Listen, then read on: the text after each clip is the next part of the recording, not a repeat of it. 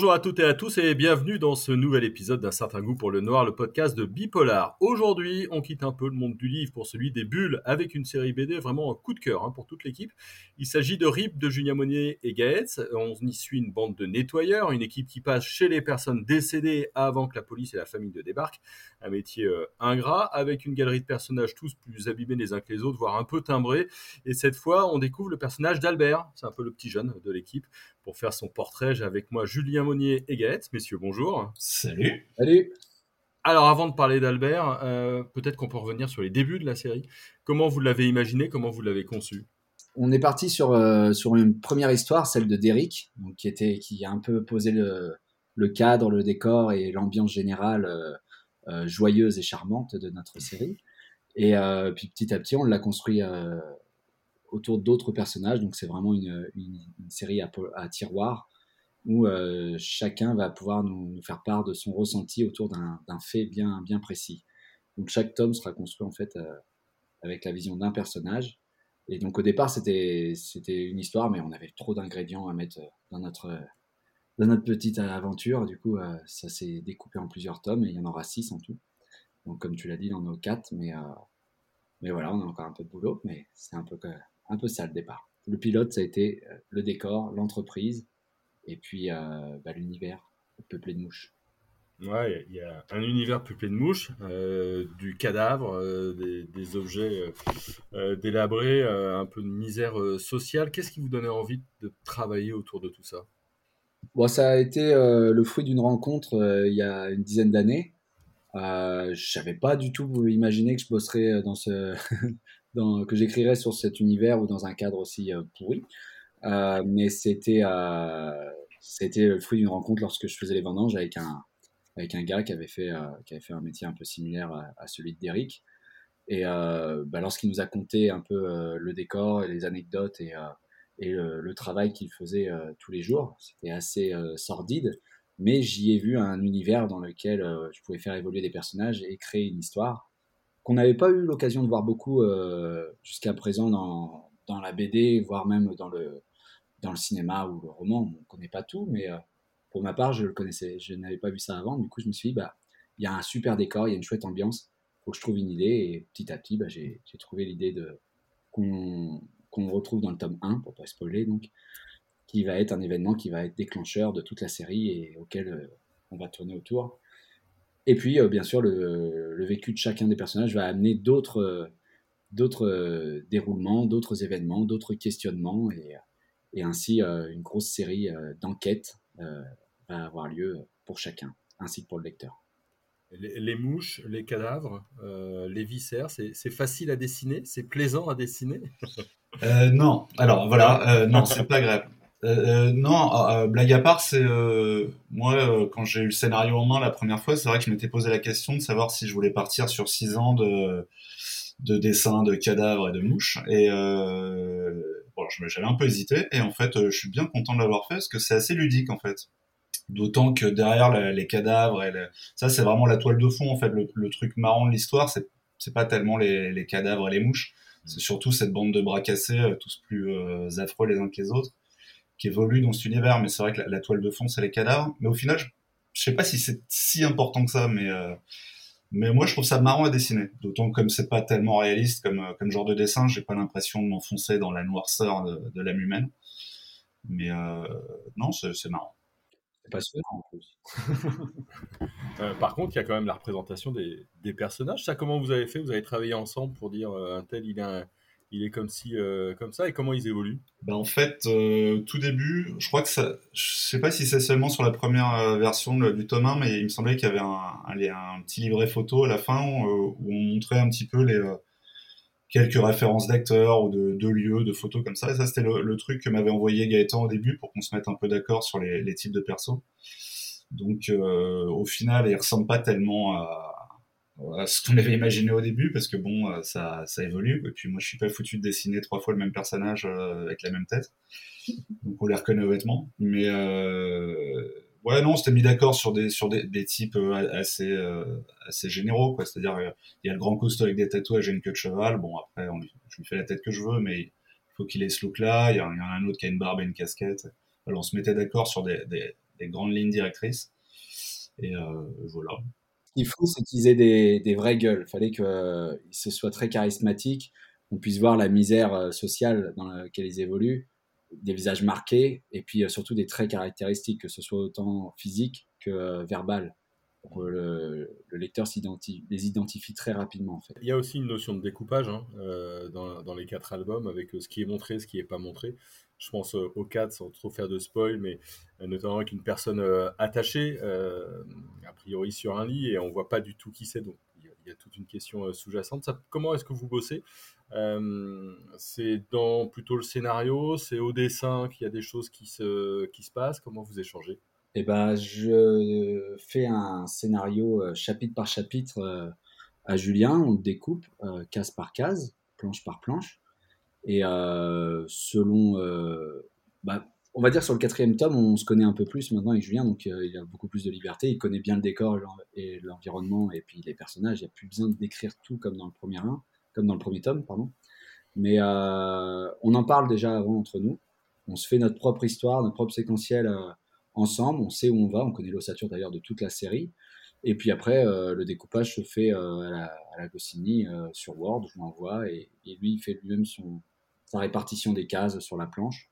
Et puis, bah, les, les, angles de vue. Ce qui est, ce qui est intéressant dans cette série, c'est qu'on va avoir des scènes redondantes. C'est-à-dire qu'il y a une scène qu'on va voir dans le tome 1, dans le tome 2, dans le tome 3, dans le tome 4, et à chaque fois, on va la voir sous un angle différent. Donc, c'est à Julien maintenant de, d'œuvrer pour, euh, bah, pour bien choisir son angle donc, euh, et pas se tromper. C'est plutôt ça, il faut éviter les faux raccords en fait. C'est là que bah, on, se, on, on, s'épaule. C'est facile, Julien, ça, de, de, faire ces scènes redondantes avec différents points de vue? Bah, euh, moi je les aime bien quand elles reviennent parce que je, j'ai besoin d'un peu moins réfléchir à, ce que je vais dessiner vu que je l'ai déjà fait. Et comme je suis extrêmement feignant, ça me convient. Mais non, bah, non, mais comme, comme il vient de le dire, il faut faire gaffe au faux raccord, parce que c'est vrai que vu qu'on met l'accent sur ces scènes et qu'on espère que les lecteurs soient tellement pris par l'histoire qu'ils prennent la peine d'ouvrir le tome précédent, de se dire ah, merde, merde j'avais pas vu ce détail-là, etc. Donc, euh, vu qu'on les incite à faire ça, faut, faut tant qu'à faire, éviter de se planter pour qu'ils remarquent pas les horreurs en même temps qu'ils remarquent les, euh, les concordances de scénario. Quoi. Mais euh, non, mais moi je trouve ça euh, un peu comme tout à l'heure, je trouve ça assez ludique comme truc de revenir ponctuellement sur des scènes et de d'essayer de les montrer de manière différente, c'est marrant. Est-ce qu'on parle un petit peu euh, d'Albert euh, Donc, personnage qui est, qui, est, inspecté, fouillé dans ce tome 4. c'est le petit de la bande, c'est le mec le plus souriant et c'est peut-être le pire en termes de, psychopathe. Comment est-ce que vous le voyez et, et qui il est au tout du moins au début? Bah, le pire, c'est selon le point de vue de chacun, hein, parce qu'il y en a qui vont trouver peut-être Maurice euh, bien pire que lui. Euh, ils ont tous une part humaine. On a réussi à les, faire vraiment euh, dégueulasses et complètement braques, mais on retrouve une petite émotion et une petite part d'humanité derrière chacun d'eux. chaque personnage qu'on va décrire dans chaque tome, donc que ce soit Albert, Ahmed ou Maurice, en fait, dans les tomes précédents, ils sont très peu développés. On laisse une part de mystère autour d'eux et c'est justement le développement de chaque tome qui va euh, permettre au lecteur bah, de découvrir vraiment la vraie facette de chaque personnage. Alors c'est vrai que Albert, c'était le jeune avorton euh, freluqué, euh, hum, légèrement malsain de la bande. dès le tome 1, on sait qu'il il, s'est pris, il s'est pris d'attache pour une, une jeune, une jeune morte d'une overdose. On ne sait rien de plus sur, sur ce jeune ce jeune avorton qui en fait est un peu la tête de turc des, autres plus costauds. Et du coup, on va vraiment tout découvrir. Donc, euh, il y a des. C'est vraiment ça qui est intéressant dans chaque tome, c'est que bah, le lecteur, d'année en année, va se faire une image d'un personnage, et nous, on essaye de, bah, casser cette image et de faire complètement euh, d'être l'opposé et de se dire ah tu l'avais vu tout mignon celui-là hein. Bah non. Mmh. voilà. C'est pas mignon du tout. Ça, ça, fait 4 ans que vous vivez avec les personnages là euh, un peu plus peut-être. Euh, ils ont évolué comment? Vous avez quelle relation avec eux? Dans votre tête à vous de créateur euh, bah, comme oui comme disait Gaëtan ils ont tous une petite part. Alors limitée mais ils sont tous un peu sympathiques je trouve dans une certaine mesure une toute petite mesure, d'accord, mais ils sont quand même un peu sympathiques. Et euh, ouais, moi j'ai un peu, j'ai un peu de tendresse pour pour les personnages, même si euh, bon, c'est pas toujours facile à défendre, mais euh, mais ouais, en l'occurrence Albert, il a, il est touchant parce qu'il a, c'est un genre d'enfant, enfin c'est un, c'est un gamin qui est qui, qui, voit les choses de manière assez candide et tout, il est toujours en décalage avec tout et même quand il fait des horreurs, bon, il, dans sa tête ça, ça allait pas quoi. Donc il est, on peut peut-être s'y attacher euh, en, le voyant par cette lorgnette là euh, mais sinon euh, moi je crois que celui que j'aime le plus c'est Maurice que j'aime le plus dessiner que je crois que c'est celui que je préfère.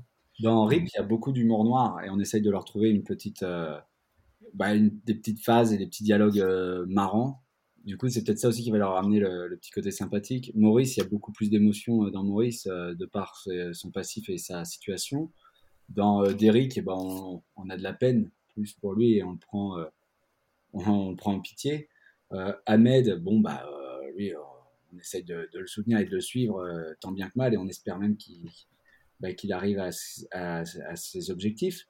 Et puis bah, le, petit Albert, c'est le romantique, chétif, plein de candeur et, et, qui est complètement à côté de ses pompes. Mmh. Donc on les trouve attachants. Moi j'aimais beaucoup la série Oz au cinéma qui était euh, dans les pénitenciers d'Oswald où il y a que des que des, des fous furieux quoi, des, que des, des tarés euh, complètement euh, des, des, méchants là. On a vraiment des, des, vrais salopards et, et malgré tout on arrive à, à force de visionner la série, à se faire son, à trouver son petit préféré, quoi. À dire, bah tiens, moi je préfère le gros facho, moi je préfère le, black qui fait manger du barpidé à un autre. Et euh, c'est vraiment ça un peu ma, ma, référence où je me dis, bah, faut arriver avec des, personnages bah, complètement euh, dégénéré, complètement starbé, aller euh, bah, leur trouver un petit côté attachant et que voir un peu lequel va, lequel va être le préféré d'un de, tel ou d'un tel. Et, euh, et je pense que jusqu'à présent, par rapport au retour qu'on a des lecteurs, bah, tous ont leur préféré, mais pas, le même. Donc, il y en a qui vont préférer Dédé, d'autres Albert, d'autres Maurice. Il y en a beaucoup qui aiment bien Fanette parce qu'on ne l'a pas encore développé, mais ils vont, vont pas être déçus. Ça sera l'année prochaine. Ah, vous avez mis la barre un, peu quand même avec Albert, là, pour le coup. Bon, on verra ça, l'année prochaine. Euh, est-ce qu'on peut dire qu'il y a derrière l'humour noir, derrière tout ça, une forme un peu de regard social, plus que de critique sociale? Quelque chose dans ce goût-là Peut-être. Disons qu'il n'y a pas un propos social euh, très mis en avant. Il y, a, une toile de fond qui, qui évoque des ambiances de, ouais, de, de bistrot de, de, de, seconde zone avec des mecs qui, qui boivent des bières le soir pour oublier le, fait qu'ils ont une vie pas terrible. Et forcément, il y a, une genre de, mélancolie qui s'installe et, à travers ça, il y a, une, on souligne ouais, une petite, petite déshérence sociale. Après, bon, ça va pas beaucoup plus loin que, que ça. Il y a, pas un, n'y a pas un propos politique ou quoi derrière, euh, clairement. Mais, euh, mais oui, un petit côté euh, un peu les comédies belges ou les comédies, comédies anglaises qui se passent dans les dans les euh, dans, des milieux prolo avec et, voilà, il y a, y a, ce petit côté un, un peu pareil, mais mais bon. Ouais, c'est plus de l'ordre de la toile de fond, il me semble. On pointe, du doigt la bêtise humaine, un petit peu, mm. de par les propos de certains de nos personnages. c'est vraiment, c'est vraiment montrer un peu tout ce qui, tout ce qui, qui, plaît à personne, que ce soit le racisme, la misogynie, euh, le, euh, le, la violence. Euh, il y a des, ça va être plus là-dessus, quoi. Mais la bêtise humaine qui devrait être pointée du doigt par tout le monde, en fait. Donc, après, politiquement, il n'y a pas d'engagement. Ouais, je, me, je, me, faisais aussi la réflexion qu'il y avait beaucoup de solitude, finalement, dans RIP. les personnages ont peu de famille, en tout cas montré, hein, il y a peu d'amis. Euh, même les décès souvent ont quelques jours, euh, voire un peu plus. Donc, il y a une forme de, de, solitude qui traîne comme ça un petit peu en toile de fond. C'est conscient ça ou pour mieux soulever la faiblesse, euh, signaler la faiblesse de, de chacun? Bah, comme tu le dis, déjà, les gens qui meurent dans l'indifférence générale et qui vont pourrir, donc ceux qui vont être le décor de, l'évolution de notre équipe, sont des gens qui vivent dans une solitude extrême, puisqu'ils meurent et que personne, personne ne prend euh, ne fait attention à leur, disparition. Et, euh, puis nos, nos, personnages euh, évoluent quand même dans un, milieu où, ils, plein de mélancolie, où ils se retrouvent seuls avec juste leurs collègues qu'ils détestent au final comme compagnon. ils ont personne avec qui se, confier, donc ils se confient au lecteur.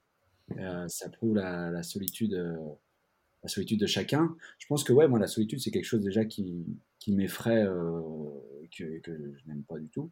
Il y a des gens qui aiment bien être seuls, moi non. Euh, j'ai toujours besoin d'appeler du monde, d'être euh, entouré.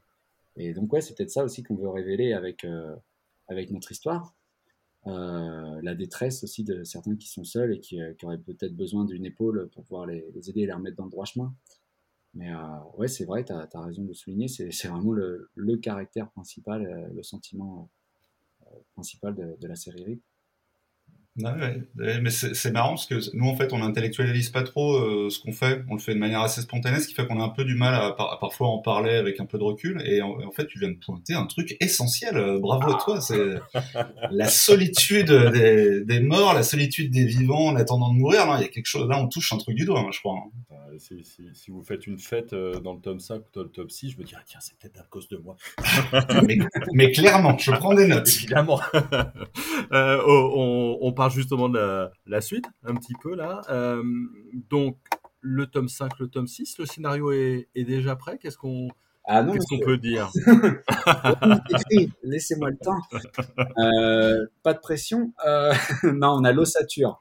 J'ai un grand tableau là au-dessus de, au de mon bureau où il y a mes personnages, les grandes lignes et tout est relié les uns aux autres.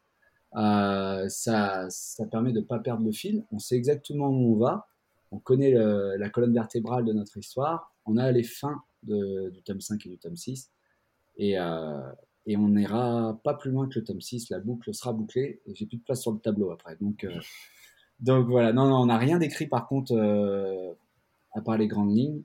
Maintenant, il faut, faut, faut, établir toute la narration, le découpage, les dialogues, et les faire toujours aussi péchus que les premiers. Et, et euh, c'est ce qui est euh, excitant et à la fois c'est beaucoup de boulot. Donc euh, on va s'y mettre là prochainement. On commence souvent aux alentours de la Toussaint, histoire que Julien ait le temps de dessiner et que moi je puisse me garder une part de, une marge de, retard. Une bonne marge de retard. Une belle marge de retard. Euh, un petit mot sur ce qui vous arrive, parce que je vous suis un peu sur les réseaux sociaux. Alors, euh, évidemment, sur les réseaux sociaux, mais on a l'impression qu'il y a des dédicaces tout le temps et qu'il y a du monde tout le temps et que c'est vraiment cool, un, vrai joli petit succès. Comment vous le vivez, ça, et, comment ça se passe pour vous? On garde les pieds sur terre, on est très content ça nous arrive. Euh, c'est chouette. Ouais, là, en fait, à chaque, chaque sortie, on, se lance avec Julien dans une, grosse tournée dédicace jusqu'à Noël. Après, on calme le jeu parce qu'il faut quand même euh, développer euh, la suite et puis, euh, vivre un peu nos, vies personnelles. et puis là, c'est vrai que sur le tome 4, on a, on a été encore une fois agréablement surpris de l'accueil qui, qui, a été réservé à notre nouveau tome, à notre petit Albert. Et, mais on a un public fidèle de lecteurs et on conquit d'année en année des nouveaux lecteurs et ça, c'est vraiment excellent parce que euh, elle, vit cette série. Et euh, nous, on vit avec et euh, bon, c'est toujours, toujours satisfaisant de voir qu'on est lu et partagé. Et, jusqu'à présent, les gens sont plutôt sympas avec nous. Hein. Je pense que tu penses, Julien. Non, mais c'est ça, le, premier tome est, sorti, avait un peu piqué la curiosité de, lecteurs et libraires, mais de manière assez confidentielle, disons. Et, de tome en tome, c'est vrai a des, des, nouveaux, des nouveaux gens sont, ont été euh, euh, séduits par la série. Et donc, c'est ouais, c'est plaisant. Après, euh, c'est pas les tirages d'Astérix non plus, hein, on va se calmer, mais, non, c'est super agréable. Il y a moins de mouches dans Astérix. Mais je sais pas, ça fait longtemps que je les ai pas lus, je, vais regarder, mais je les compterai, une par une. Merci beaucoup en tout cas, messieurs, pour vos réponses. Bah, merci à toi. On, va, conseiller évidemment de, lire cette série. Un certain goût pour le noir, c'est terminé pour cette semaine. Si vous avez aimé, eh ben, vous n'hésitez pas à partager, à liker, à en parler autour de vous. Il y a une bonne quarantaine d'émissions euh, en stock à réécouter. N'hésitez pas aussi, on peut vous accompagner un petit bout de la journée. Et évidemment, on se retrouve la semaine prochaine. Merci à tout le monde.